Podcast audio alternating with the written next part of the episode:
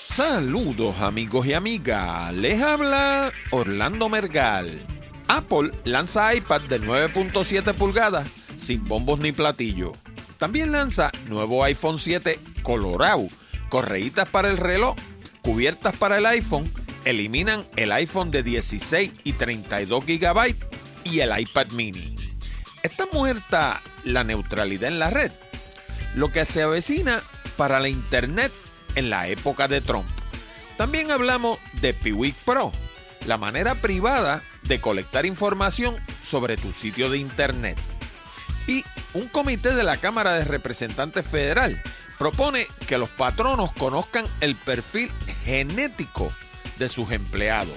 De todo eso y mucho más, hablamos en la siguiente edición de Hablando de Tecnología con Orlando Mergal.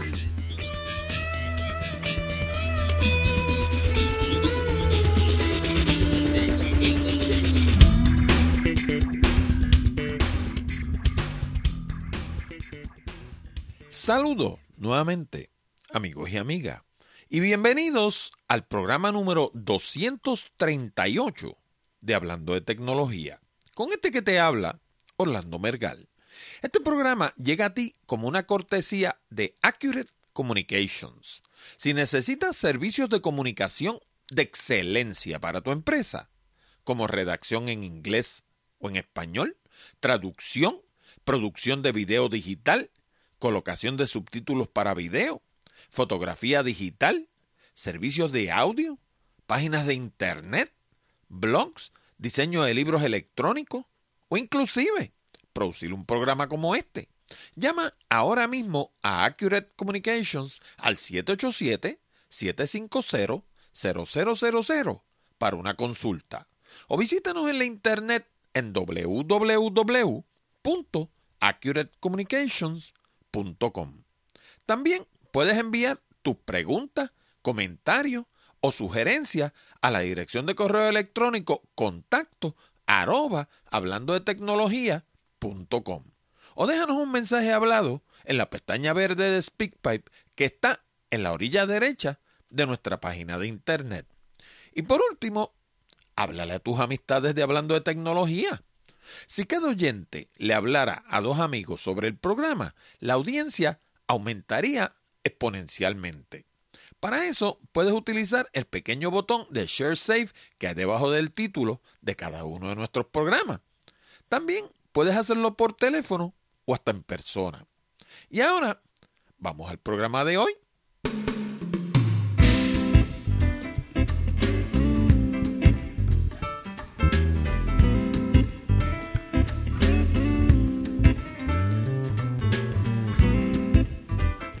Bueno, y hoy estamos en clave de jazz. Mañana comienza el Puerto Rico Heineken Jazz Fest 2017, que este año se dedica al pianista panameño Danilo Pérez. Y va a ser en, el, en un nuevo venue. Va a estar celebrándose en el área de lo que se conoce como Bahía Urbana, en el área del Viejo San Juan, al lado de los muelles. Este año, el Puerto Rico Heineken Jazz Fest se extiende del 23 al 26 de marzo y va a reunir artistas como Viva Nativa, Lado V, Negronis Trio, Miguel Zenón y su cuarteto, la banda Spyro Jaira de los Estados Unidos, Harold López y Nusas Trio, Ellis Marsalis y su quinteto, Danilo Pérez, quien es el homenajeado del programa, Puerto Rico en Berkeley, que es un grupo de estudiantes que se reúne todos los años para tocar los domingos. Lani Battistini y Hands in Motion. Y termina con Bobby Valentín tocando jazz. No tocando salsa, tocando jazz. Para más información sobre boleto, precio y los detalles del programa, pueden visitar prheinekenjazz.com, que es la página de internet del festival. Y van a encontrar algo muy curioso y es que cuando llegan a la página lo primero que tienen que escribir es su fecha de nacimiento. La razón, entiendo yo, es porque Heineken, pues obviamente es una cerveza y no queremos pues promoverle el alcohol a los menores de edad. Así que es una forma de controlar quién entra a la página. De nuevo, el Puerto Rico Heineken Jazz Fest Se inicia mañana 23 de marzo y se extiende hasta el domingo 26 de marzo en Bahía Urbana, en el Viejo San Juan. En estos días también he estado de guía turístico. Resulta que el domingo llegó mi hermana por ahí sin avisar. Llegó con mi sobrina y con el compañero de mi sobrina. Y me he pasado la semana pues precisamente dándoles un tour del viejo San Juan. Así que tengo un son tan bien chévere. porque pues eh, todos estos días han estado sumamente soleados y acalorados. Así que me lo he pasado en el viejo San Juan dándoles un tour. Y por eso, pues, el programa de hoy pues, es un poco distinto, un poco más abreviado y vamos a hablar de algunas noticias que inclusive surgieron sin que las esperáramos, como que, qué sé yo, llegaron por la puerta de atrás. Así que vamos a hablar un poco de tecnología, porque este programa no es de jazz, solamente es que a mí me encanta el jazz y pues quise darle un tono un poco distinto. Bueno, y la gente de Apple hicieron algo ayer que hacía tiempo que no hacían. Resulta que ustedes saben que nosotros llevábamos varias semanas hablando de que por ahí venían los iPad y de que iban a cambiar los iPad, ahora iban a hacer iPad Pro, iban a eliminar el iPad Air, inclusive los que me siguen en Facebook y en Twitter, porque sí, estoy en Facebook y estoy en Twitter. En Twitter estoy bajo at Orlando Mergal, aquellos que me quieran seguir, at Orlando Mergal. Pues precisamente en Twitter y en Facebook puse fotos del área de donde están los iPads en Costco, en la tienda Costco. Nosotros decimos Costco, el la T nos la comemos. De todas formas, pues en la tienda de Costco, los iPads eliminaron todos los iPad Air y parecía que se estaba consolidando el rumor de que ahora todos iban a ser iPad Pro y que iban a ser cuatro modelos. Bueno, pues ayer Apple nos sorprendió porque lo que sacaron fue un iPad pelado. iPad, punto. No es Pro, tampoco Air, sencillamente es iPad. Y ese iPad lo que hace es que baja el precio, más o menos en 70 dólares, añade un procesador más rápido, tiene una pantalla retina que es más brillante y eh, viene en dos configuraciones, básicamente, en 32 GB y en 128 GB. Y viene con el procesador A9. Y lo más curioso de todo es que en lugar de hacer un evento para presentar los nuevos iPad y qué sé yo qué, pues lo que hicieron fue sencillamente enviar un comunicado de prensa notificando que estaba disponible este nuevo iPad, que de hecho yo entré a la página de Apple y no está disponible. Y esto todo surge a raíz de que el mercado de las tabletas se ha venido desplomando. No el de las iPad, el de las tabletas en general. Y eso tiene varias razones de ser. Primero, el mercado de las tabletas está saturado a capacidad. ¿Por qué está saturado? Bueno, porque el primero que las puso a, a venderse fue Apple, porque antes de eso lo había intentado la gente de Microsoft y había sido un fracaso la gente de IBM propiamente con sistema operativo de, de, Microsoft, pero las tabletas las hacía IBM y habían sido un fracaso. Y fue la iPad la primera que fue exitosa. Una vez iPad abrió la brecha, pues por ahí se fueron todas las demás, las tabletas Android en sus miles de variedades e inclusive tabletas con sistemas operativos Windows también. Y ha llegado el punto donde el, el mercado de las tabletas pues está totalmente saturado. Aparte de eso, la diferenciación es ninguna. O sea, básicamente todas las tabletas están haciendo básicamente lo mismo. Y entonces, pues, ¿qué, ¿qué, sucede cuando sucede eso? Pues sucede que se convierte en lo que se conoce como un mercado de reemplazo. ¿Qué quiere decir eso? Pues quiere decir que yo compro una tableta cuando se me daña la que tengo. O en el caso mío, por ejemplo, cuando salió el iPad original, yo lo compré el día que salió al mercado. Y ese es el que tengo todavía. Porque para lo que yo lo utilizo, que es básicamente para leer libros y como a, manera de un brochure electrónico, yo tengo ahí mi colección de fotografías y cuando yo quiero vender fotografías, pues ahí se las puedo mostrar a una persona. Tengo ahí mi catálogo de fotografías. Y aparte de eso, pues tengo dos o tres apps y qué sé yo qué, pero yo nunca he sido demasiado fanático de las tabletas porque entiendo que las tabletas son equipos para consumir contenido, no son para producir contenido. Y no va a faltar quien argumente, no, yo hago mi podcast completo en la tableta. como conozco gente que sí lo hace. Y hay gente que inclusive lo hace en un teléfono. Pero las, la capacidad de producción de una tableta es mucho más limitada que la capacidad de producción de un, de un computador tradicional. Por consiguiente, sí se puede hacer un podcast en una tableta, claro que sí, se puede hacer en un teléfono también, pero de que usted pueda hacer todas las cosas, por ejemplo, que usted hace en Audition o que hace, por ejemplo, en, en, en una en una iMac con otros programas que, que, están disponibles. Pues desgraciadamente ese no es el caso. ¿Por qué? Pues porque las tabletas, el sistema operativo que tienen no se presta para ese tipo de, de producción, para ese nivel de producción. Aparte de eso, lo otro es que cuando uno compara todos los iPads que han salido desde el mío para acá, desde el iPad original, se da cuenta que básicamente todos hacen lo mismo. La diferencia ha sido pues que te añaden un procesador, una pantalla un poquito más brillante, quizás un poco más de capacidad, pero básicamente es el mismo equipo que nos vendieron originalmente. Claro, la mía pesa mucho más que la que pienso comprar ahora, que dicho sea de paso, pienso comprar un iPad de estos nuevos, porque entiendo que en términos de precio y la capacidad que te da, es el iPad perfecto. Eh, pero en términos de lo que ha ido cambiando de uno al otro, pues realmente no ha ido cambiando gran cosa. Esa, es la realidad. Por consiguiente, la gente lo que hace es que se le queda, se quedan con los iPads hasta que se le dañan.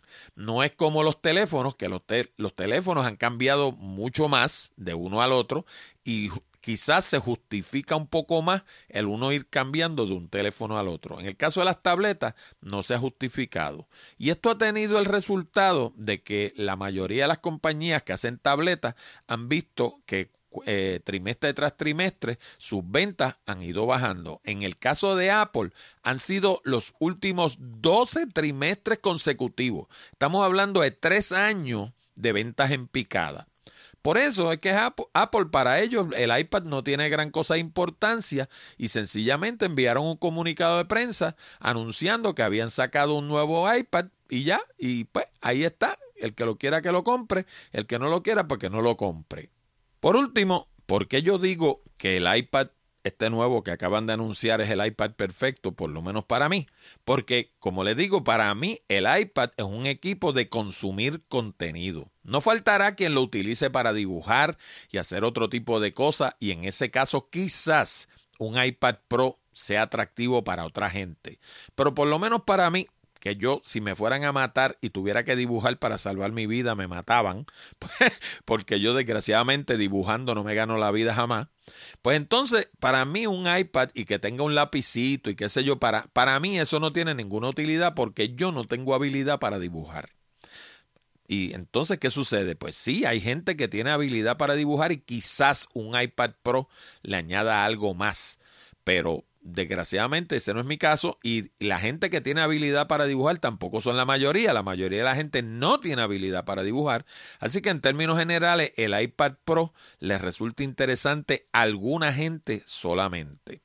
Eh, los otros días yo escuchaba a alguien comentando algo que yo lo he comentado también en el programa y es que Apple tiene una oportunidad dorada de hacer algo con el iPad Pro que por alguna razón no entendemos por qué no lo ha hecho.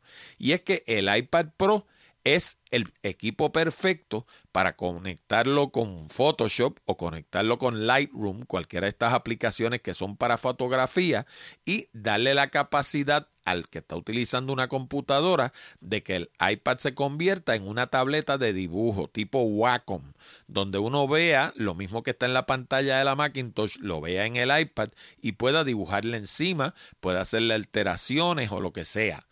Eso sería un uso bien, bien, bien útil para la, para la tableta iPad Pro y que la integraría aún más con la cadena de computadora eh, Macintosh que produce Apple también. Por alguna razón, ellos tienen la tecnología para hacer esto y no lo están haciendo. Y mientras tanto, la gente van y compran una Wacom y se la conectan a la computadora para poder dibujar o para poder hacer eh, edición de fotografías con un estilógrafo, ¿no? Apple tiene la tableta, tiene el lápiz, que son 200 dólares que cuesta el bendito lápiz, para uno conectárselo a una tableta que a la vez no puede hablar con la computadora. Así que si por casualidad alguien de Apple está escuchando este programa, esa sería una idea quizás para hacer que suban las ventas del iPad en la medida en que lo integren aún más con la plataforma Macintosh, pues sería mucho más atractivo. Y por último, pues la gente de Apple ayer también anunció una serie de cosas que obviamente les interesan mucho porque las enviaron en el mismo comunicado de prensa. Anunciaron un iPhone 7 rojo. Who cares? Por, lo menos yo. Yo sé que forma parte del programa que tiene este Apple para eh, ¿cómo se llama? Cooperar con la sociedad y todo, que está bono, el de YouTube envuelto en eso y qué sé yo qué. Pero al fin y a la postre, no es otra cosa que un iPhone 7 que por ser rojo no es mejor que los que existían ya. Así que de nuevo es lo que le llaman en inglés window dressing. También anunciaron correitas para el reloj y cubiertas para el iPhone. Eliminaron el iPhone de 16 y 32 gigas y también eliminaron el iPad mini que no estoy tan seguro por qué lo eliminaron, porque yo entiendo que a menos que sea que venga un iPad Pro mini por ahí, eso pues sería la razón. Pero yo entiendo que el iPad mini tenía un mercado y que hay un montón de gente que le gustaba ese iPad pequeñito. Quizá una de las razones porque el iPhone 7 es tan grande que básicamente es un poquito menos de un iPad mini. De hecho, yo me refiero a él como el tabletón. yo tengo un, iPhone 7 de estos, eh, el grande, y entonces, eh, pues casi básicamente es del tamaño un poquito más pequeño que un iPad mini, es un tabletón. Este, y quizás esa sea la razón por la que eliminaron el iPad mini.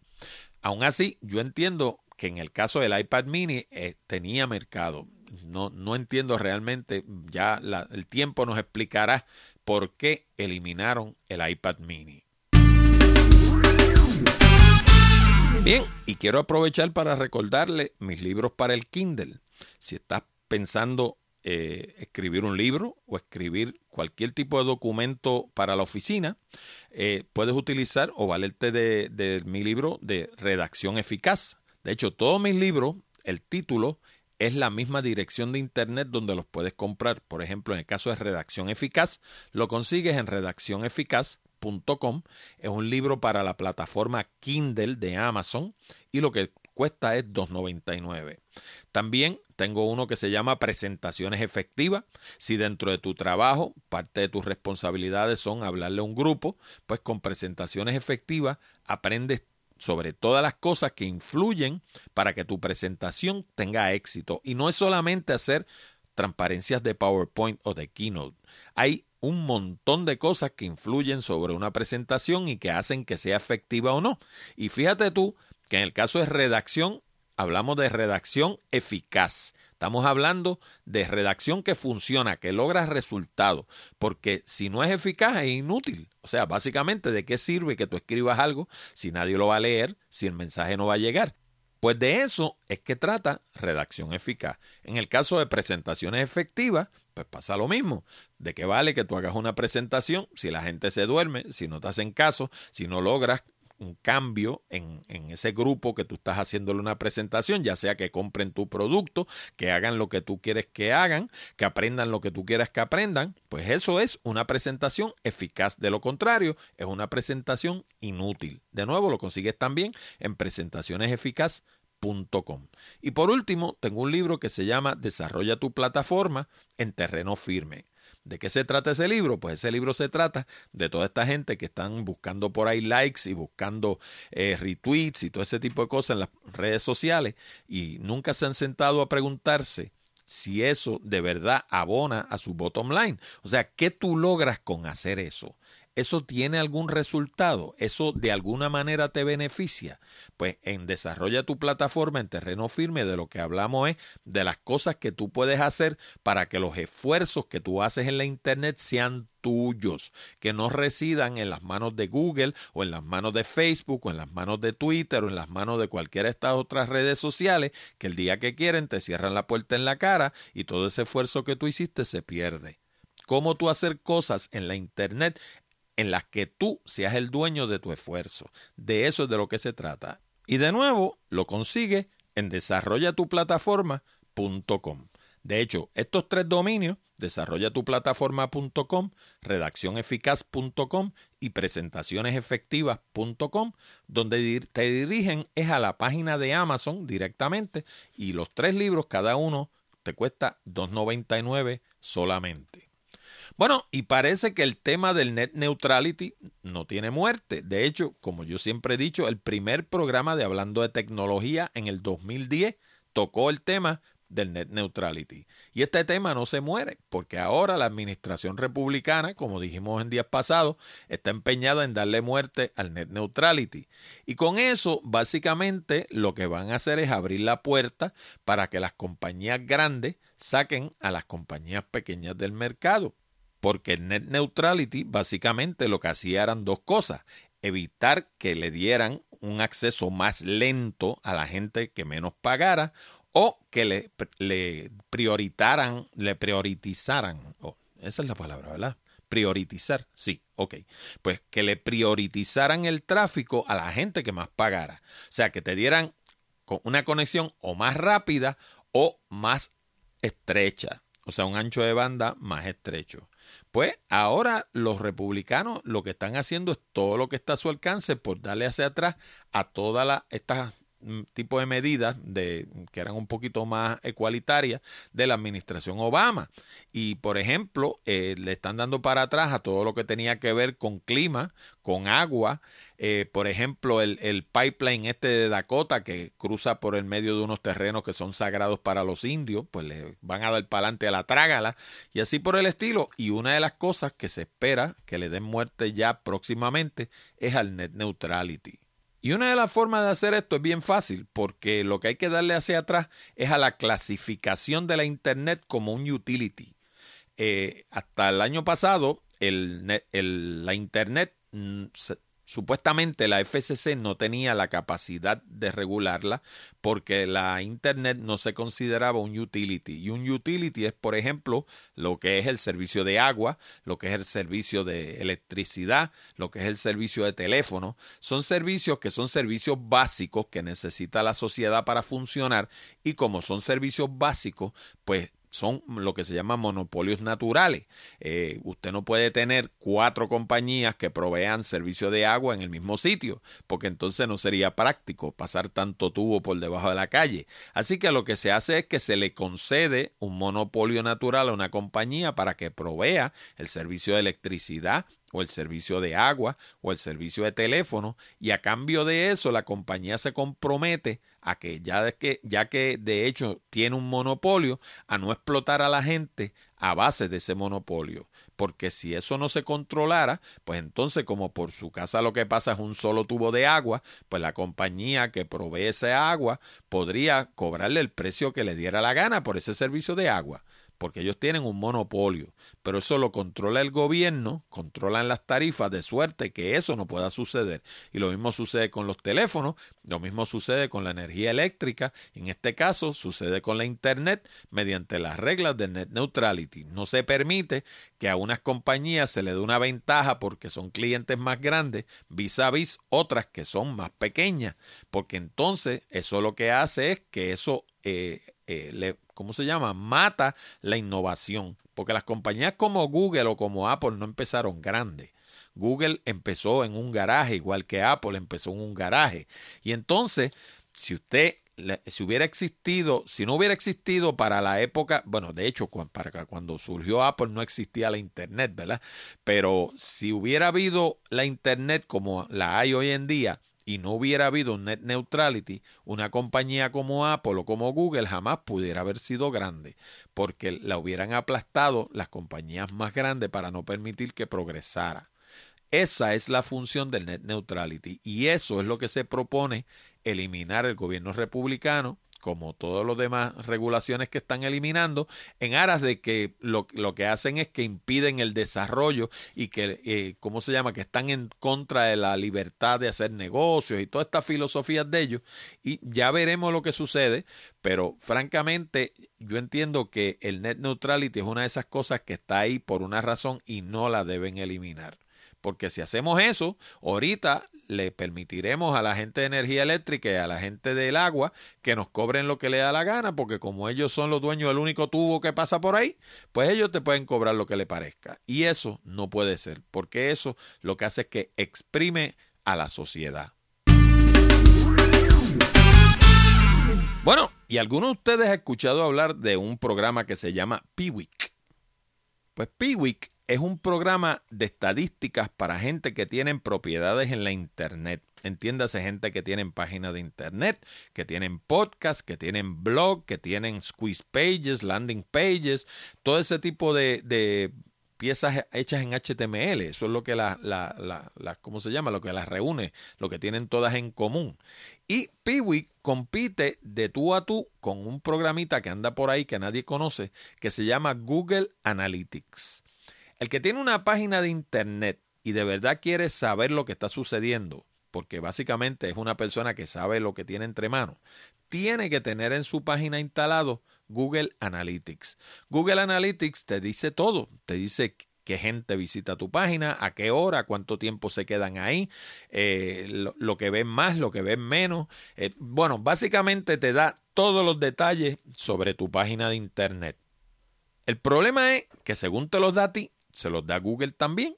Y Google agrega todo ese tipo de información y la utiliza para vender sus anuncios de AdWords. Así que básicamente cuando uno utiliza una aplicación como Google Analytics, básicamente le está concediendo toda la información sobre su sitio de internet a Google, gratis, sin que ellos tengan que hacer nada. Ellos te dan el programa, tú se lo instalas a tu página, te beneficias, obviamente, porque obtienes una serie de datos que de otra forma no obtendría, pero a la misma vez los obtienen ellos. ¿Y qué sucede? Que hay gente que eso no le conviene. Y por eso es que existe Piwik. Piwik es un programa similar a Google Analytics que uno lo instala en su página de internet y lo corre en su propio servidor. De hecho, yo tengo ambas cosas y curiosamente en muchos aspectos Piwik da muchos más detalles de los que da Google Analytics. Y ahora va a dar más detalles todavía porque acaban de hacer un IPO, un Initial Public Offering, y obtuvieron 2 millones de dólares para producir Piwik Pro. Y Piwik Pro va a ser una versión pagada de Piwik. De nuevo, en tu servidor no va a ser mediante alquiler, va a ser un software que tú lo instalas en tu servidor y es tuyo y la información es privativa tuya, pero va a ser una versión más avanzada que. Y la verdad que yo me pregunto a veces qué le van a añadir, porque déjenme decirle, yo lo tengo instalado en mis páginas y es súper, súper detallado. Y encima de eso tiene una versión móvil que uno la puede tener en su teléfono. Yo la tengo en mi iPhone, por ejemplo, y veo todas mis páginas de internet en una sola, en un solo, en una sola pantalla, y lo que hago es que cambio, le digo, dame los datos de esta o dame los datos de la otra o lo que sea, y lo veo todo en una sola pantalla, en un app para el iPhone. Así que veremos a ver, ya, ya está por, dicen ellos que está por salir Piwik Pro. Eh, esta gente son europeos, son de Polonia, y yo no voy ni a tratar.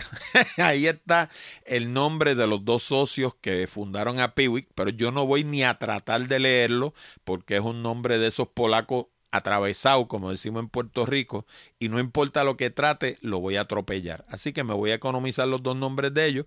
Como siempre, todas estas noticias que yo discuto en el programa aparecen en la sección de enlace de Hablando de Tecnología. En este caso sería hablando de tecnología.com diagonal 0238. 0238. Ahí consiguen los enlaces a todas las noticias que he discutido en el programa de hoy incluyendo la del Heineken Jazz Fest, que como recordarán le dije que comienza el día 23 de marzo y se extiende hasta el día 26, de jueves a domingo, en Bahía Urbana, en el Viejo San Juan. Bueno, y aquellos de ustedes que lleven algún tiempo escuchando hablando de tecnología, recordarán que casi toda la semana yo les menciono un librito que yo escribí hace algún tiempo que se llama Los 101 consejos para el uso efectivo del teléfono. Y ese librito está disponible en un formulario que está en la esquina superior derecha de la página de hablando de tecnología.com. Allí hay un recuadro con un formulario donde usted escribe su nombre, apellido y dirección de correo electrónico y automáticamente el sistema le va a enviar el librito en formato PDF. Y son 101 consejos que le sirven para teléfonos comerciales, teléfonos residenciales y teléfonos móviles. Y aunque uno a veces piense que el teléfono es una cosa como medio antigua, que lo moderno son las tabletas y ese tipo de cosas, pues es bueno que sepan que todavía a nivel mundial hay más teléfonos que computadoras.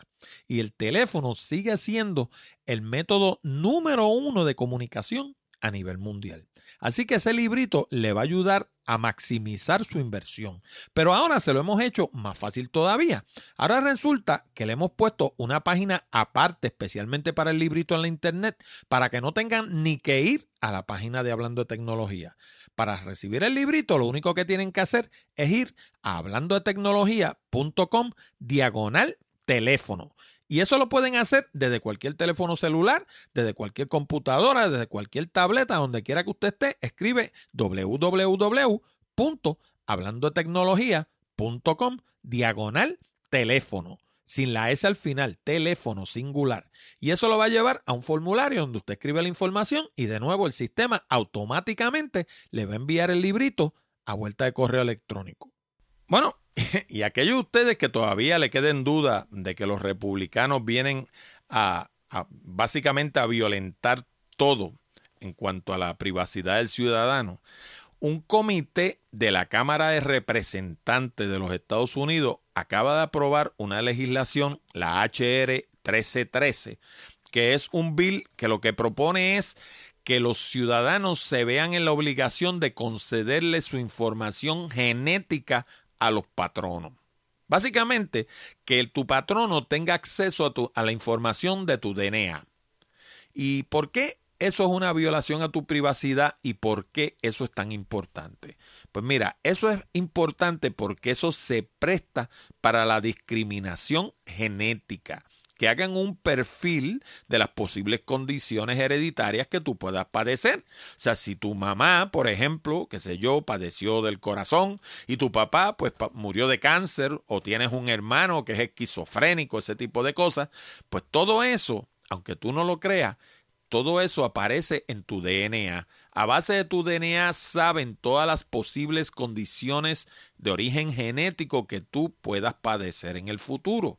¿Y qué hacen con eso? Pues eso se presta primero para emplearte o no emplearte. Pero aparte de eso, se presta para subirte el plan médico, por ejemplo, los planes de seguro de vida.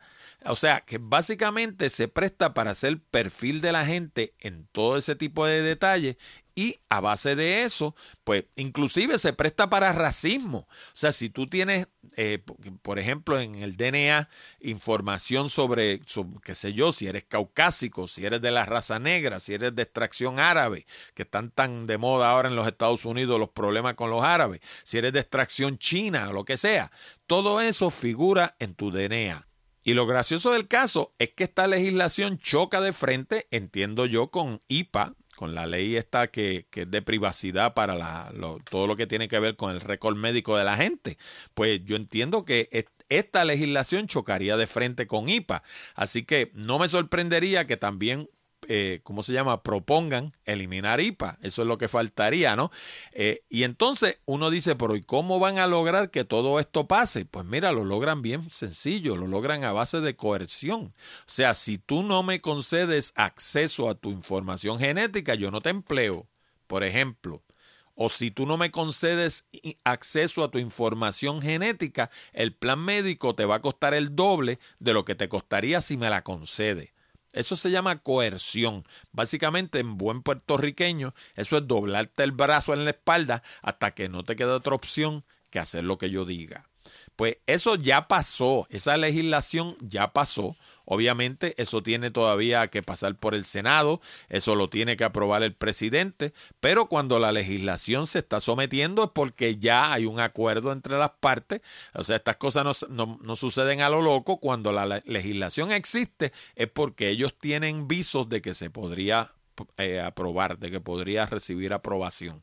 Así que aquí tenemos una nueva violación a la gente, porque yo entiendo que esa es la última violación a la privacidad de un ser humano. O sea, cuando tú llegas a nivel del DNA, a nivel de conocer eh, todo lo que forma ese ser humano, lo que lo hace un ser humano, pues ya, ya qué más queda.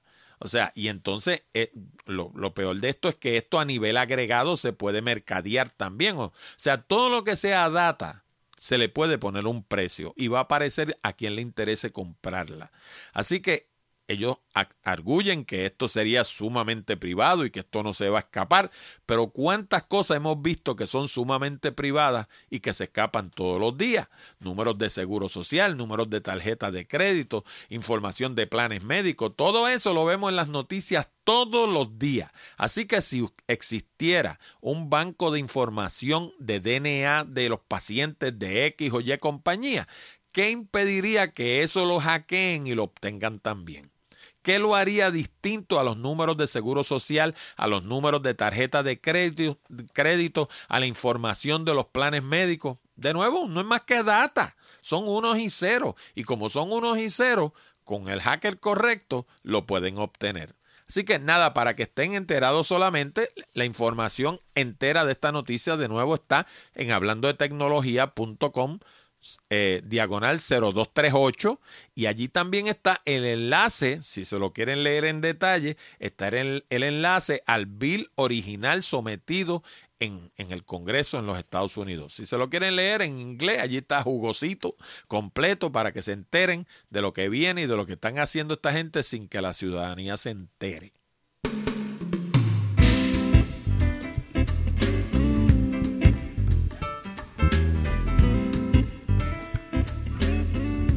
Bueno amigos y amigas, con esto llegamos al final de esta edición de Hablando de Tecnología con Orlando Mergal. Recuerda que este programa llega a ti como una cortesía de Accurate Communications. Si necesitas servicios de comunicación de excelencia para tu empresa, como redacción en inglés o en español, traducción, producción de video digital, colocación de subtítulos para video, fotografía digital, servicios de audio, páginas de internet, blogs, diseño de libros electrónicos o inclusive producir un programa como este. Llámanos al 787-750-0000 para una consulta o visítanos en la internet en www.accuratecommunications.com.